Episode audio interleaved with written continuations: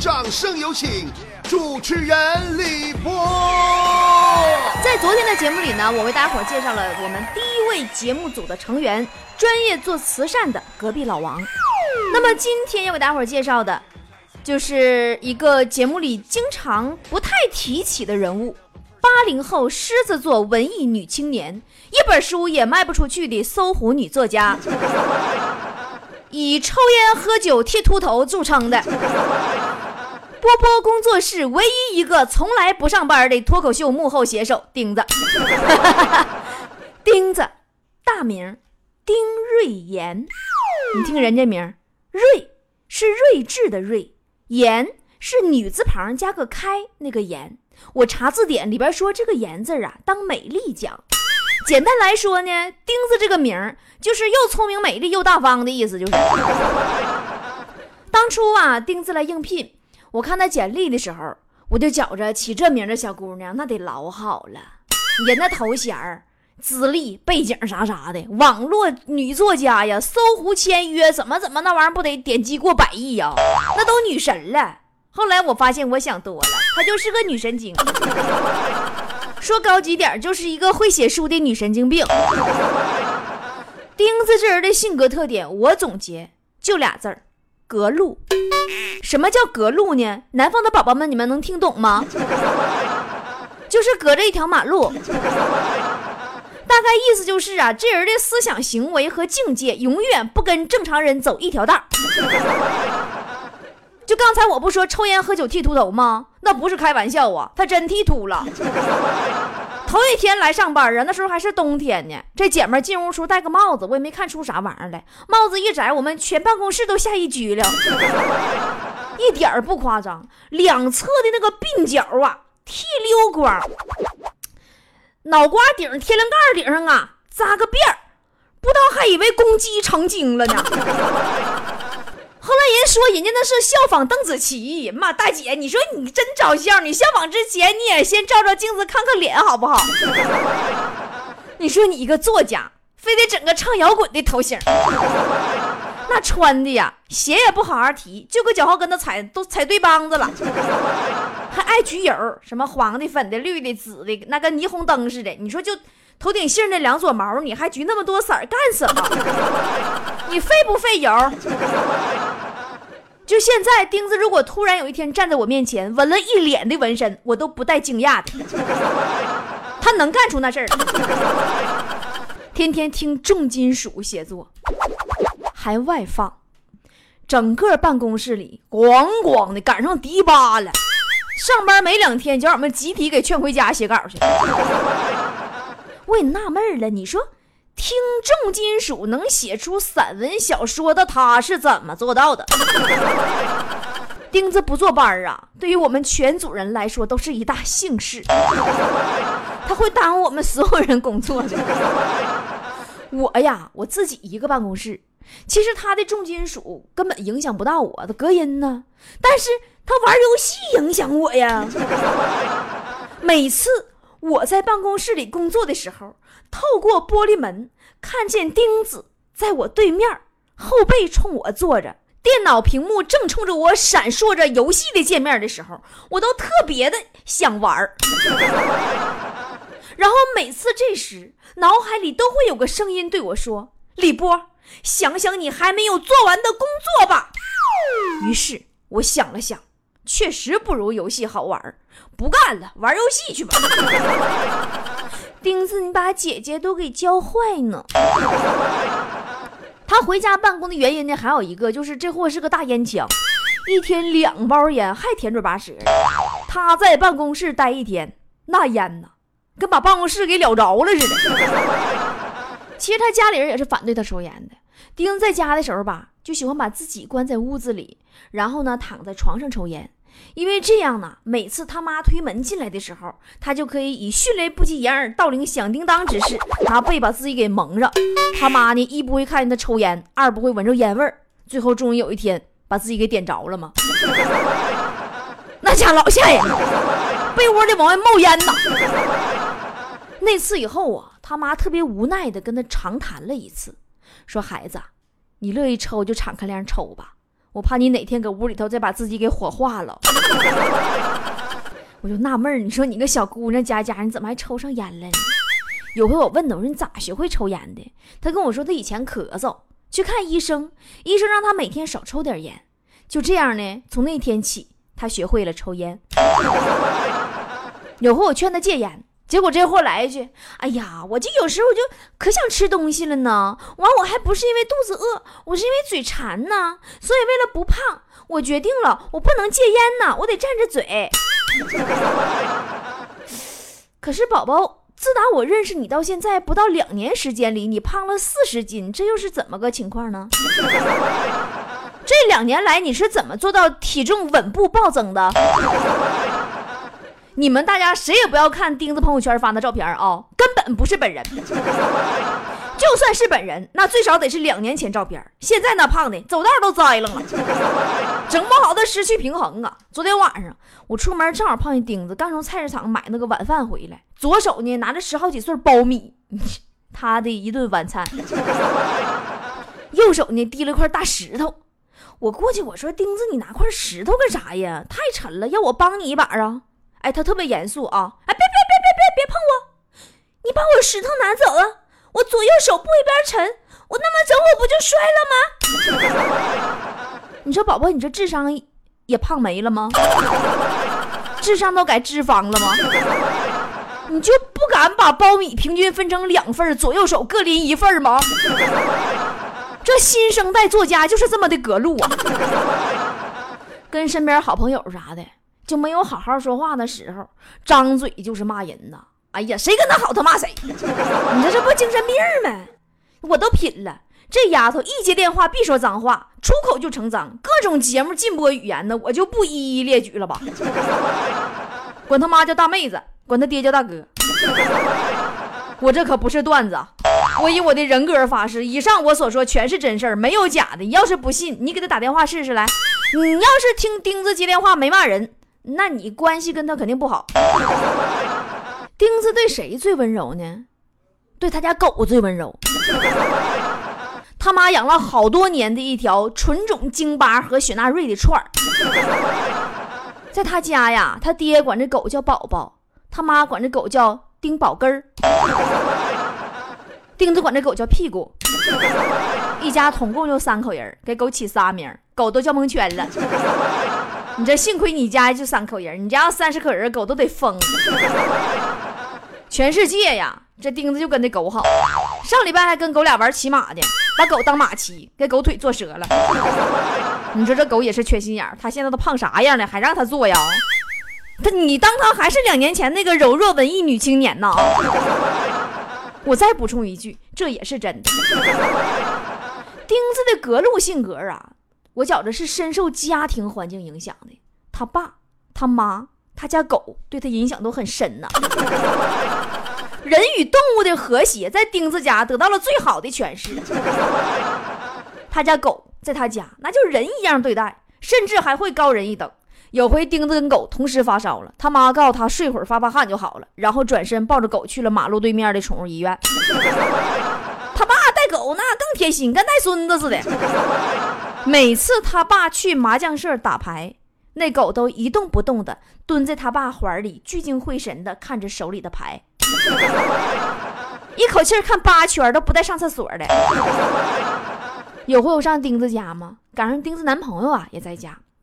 我就合计问问他俩啥时候结婚啥的，钉子非得跟我显摆他家狗的绝技，说他家狗会算数，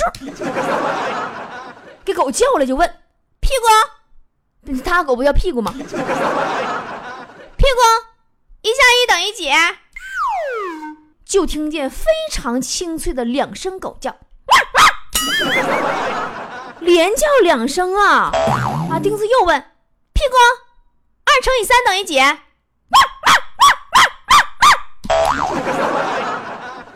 连叫六声啊！啊！钉钉子又继续问：屁股九的开平方多少？那狗真的连叫了三声汪汪汪，我完全被眼前的景象所惊呆了。她到底是如何办到的，能让她男朋友乖乖的学狗叫啊？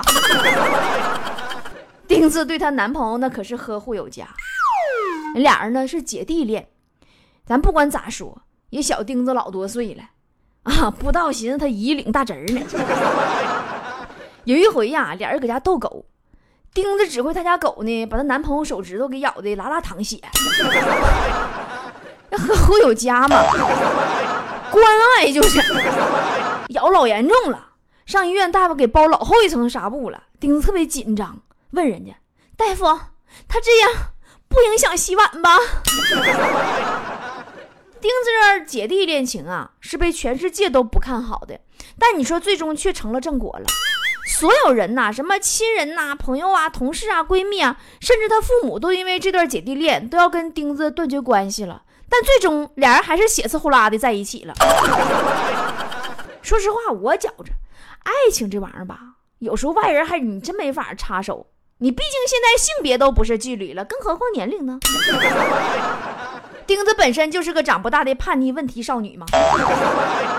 你但凡是个正经成熟点的老爷们儿，也看不上他呀，对不对？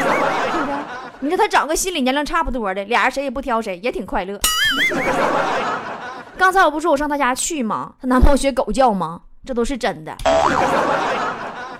那天晚上啊，就她男朋友学狗叫那天晚上，啊，钉子还特地下厨给我们煮了面条。说实话，太难吃了，根本无法下咽呢。但咱说，我毕竟是个客人，我也不好说啥。我就她男朋友啊，吃了一口，说：“媳妇儿啊，咸了。”丁子说：“加点醋就不咸了。”她男朋友也真是听话，加了点醋，又吃一口。媳妇儿啊，咋还有点辣呢？丁子说：“加点醋就不辣了。”她男朋友又加点醋，再吃一口。媳妇儿啊，酸了。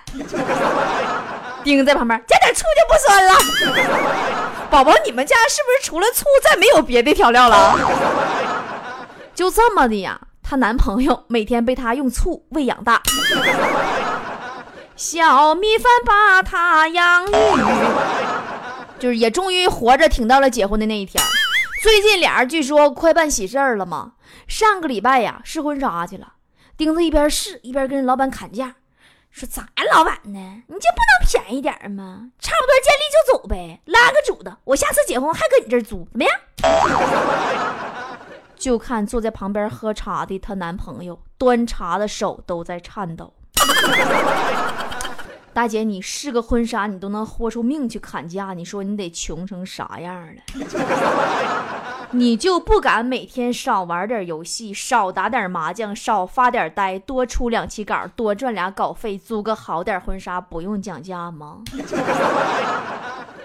钉子的格路啊，还有跟人不同的一点就是他不爱赚钱，他不是不喜欢钱，他就是不爱赚钱，简称懒。到现在为止。钉子是我们幕后写手里每个月交稿最少的，甚至有时候一个月一期稿都不交的。你不追他，他都不带给你出稿。你追还得使劲追。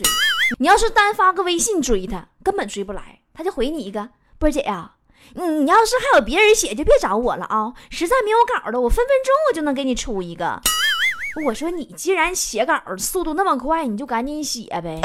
你说哎妈不行啊，波儿姐呀，我扎花呢。我啥玩意儿扎花？你业余时间扎花圈卖呀？他说不是，就是淘宝买一堆彩色那个纸，做手工可好玩了。要波儿姐，我送你一筐花啊。话音刚落啊，一堆小花啊、小熊啊、小娃娃呀，那小图片就给我发过来了，非得让我挑一个，因为扎的太多了，实在给不出去了。不，大姐有这时间你就不敢写期稿吗？你自己都穷成啥样了，自己心里没数吗？就是在钉子的世界里，只要他的稿费够买菜吃饭，不至于饿死。她就可开心了，她男朋友也是，天天有钱不爱赚，有活不爱干，就回家陪媳妇儿。哎，这俩小孩快乐的在一起，喝西北风，比中五百万都嗨。俩人已经啥样了啊？有一回，钉子中午骑个破自行车上街边啊，找个小饭店吃饭，自行车呢就放在那个饭店外边门口的地方。快要吃完的时候啊，突然发现有人要偷他车，钉子大喊一声：“天化日，这也太大胆了！”然后回头跟饭店老板说：“老板，麻烦你帮我看着我的菜啊！”然后嗖嗖嗖，快速的冲到门外，一路追着偷车人的背影，一口气追出两个路口，终于追上了以后，搂着偷车人的大脖子说：“老公啊，明天换家饭店，你吃饭，我偷车。你说你俩是不是？有个事儿啊，我一直没太想明白。钉子，你都穷成这样了。你是怎么做到两年之内体重稳步暴增四十斤的？昨天晚上我亲眼看见，在路上钉子撒娇，让她男朋友啊背她，她男朋友累屁了，就是很吃力、很吃力的把她给背起来了。钉子还一脸茫然呢，可无辜了，说：“亲爱的，我也不是很沉呐。” 怎么背的那么吃力呢？你这你这唠嗑是不是没良心？你一百六十多斤还不是很沉呢？人家坨坨都开始哥本哈根减肥了，你就长点心吧，不行吗？但她男朋友还是很淡定的，回答你很得体，说：“宝，哎，宝贝啊，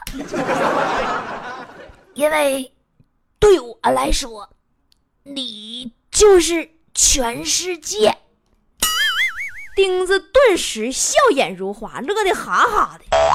她男朋友见状，就只好把刚到嘴边的话给咽下去了。其实他本想说：“你就是全世界最重的人。”我不知道你们支不支持姐弟恋啊？但至少我觉得钉子和她男朋友这样的姐弟恋挺快乐的。如果能每个月多交几期稿，那就更完美了。其实对于爱情来说，没有什么太较真儿的规则。无论是老夫少妻，还是老妻少夫，还是最萌身高差，所有那些不被外人看好的爱情，你怎么就知道他们在一起不快乐呀？对吧？那些用自己的行为准则去规范别人行为的人，你为什么要让别人按照你的审美去活着呢？谁规定了两个人只有年龄相当、相貌相当、身高相当、家世相当才可以相爱呢？那啥都相当，啥都一样，那不双胞胎吗？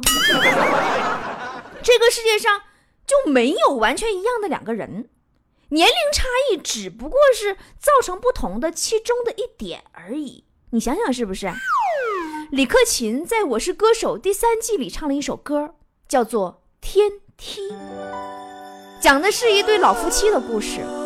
当年啊，他们因为年龄相差十岁而遭到众人的非议，索性一起离开了他们住的那个村子。两个人隐居在深山老林之中，一过呀就是一辈子。奶奶身体不好，爷爷就为她修了一道六千多级的天梯呀，方便奶奶出门。一个偶然的机会，两位老人被上山探险的人们发现了。这段爱情故事也被当时的媒体争相报道。后来爷爷去世了，孤身一人的奶奶呀，总是捧着别人送给他们的画像，喃喃地念叨着：“那个会帮他挖野菜、为他拾柴、小他十岁，却有一腔勇气握着他的手跑到山里度过余生的小伙子。”没过几年呢，奶奶也随爷爷而去了，并嘱咐几个孩子，把他葬在了爷爷的身边。我想，这就是古人说的“生同亲，死同学”吧。在我的私人微信号里啊，经常有咱们的会员跟我说，说爱上了年龄相差很多的人呢，是不是应该离开他呀？也有人呢跟我讲起。经年的往事，回忆一段逝去的爱情，说起年龄的差异和家人的阻挠。我们的社会啊，很容易形成一种很固化的模式，姐弟恋是大多数人不看好的，甚至是爷孙恋呐，都会遭了很多的流言蜚语。年轻的女孩子跟比自己大很多的大叔，就会被说是傍大款；年轻的男孩子和一个比自己大很多的女人在一起，就会被说是图谋不轨。我们不得不承认，的确会有目的不纯的人，我们也必须要承认，两个人年龄相差太多带来的问题是方方面面的。当你年华老去，对方却正当壮年，容易抵挡不住其他的年轻的肉体的诱惑。女孩子本来就比男孩子早熟啊，她在比你小，什么事儿都不懂，女孩子就会过得很辛苦。社会不接受这种年龄相差太大的爱情，在一起呢就要平白的承受很多人的非议，时间长了你会发现流言蜚语它能压死人啊。蝴蝶临死之前还留下一句“人言可畏”嘛。可是我们慢慢发现，越来越多的这种最萌年龄差的爱情，它真的存活了，而且人家好着呢。吴奇隆和刘诗诗差了十七岁，赵又廷比高圆圆小五岁。当时好多人嗤之以鼻呀，说那个毛头小子啊，这凭什么娶走我爱了那么多年的女神啊？可是有一次我看见赵又廷上综艺节目提起圆圆的时候，你根本看不出来人家是个毛头小子嘛，那个语气呀，那个神情啊，明明就是对娇妻宠爱的不要不要的爷们儿啊。那么我就想啊，是什么？让他们的爱情美满了呢？不可能仅仅因为人是明星吧？那明星面对爱情，不也就是有七情六欲的俗人吗？我想原因大概就是，不管有多么的不被外人看好，但人家两个人的性格、脾气、秉性都很合，三观也很搭，又很会经营。你毕竟鞋合不合适，只有脚知道吗？你有什么理由不一直幸福下去呢？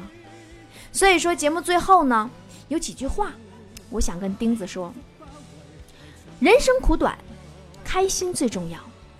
既然相爱了，就好好的在一起，携手努力，把日子过好。钱呐，再是粪土，还是要赚的。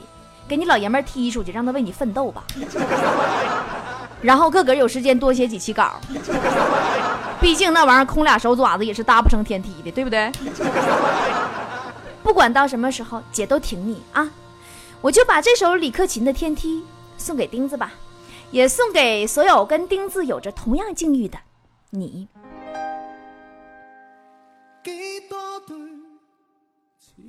这首歌的歌词呢是粤语，有几句我特别喜欢，是这样唱的：如可找个荒岛，向未来避开生活中那些苦恼，隔绝尘俗。只想要跟你终老，能跟你沿途来爬天梯，千夫所指里登不登对，不去理会，撑下去，抱紧一生未觉累。有几对能爱到几岁？当生命仍能为你豁出去。几多对持续爱到几多岁？不轟烈，如何做世界之最？千夫所指里，谁理登不登对，仍还受力尽在世间欠水。几多句能读几多精髓？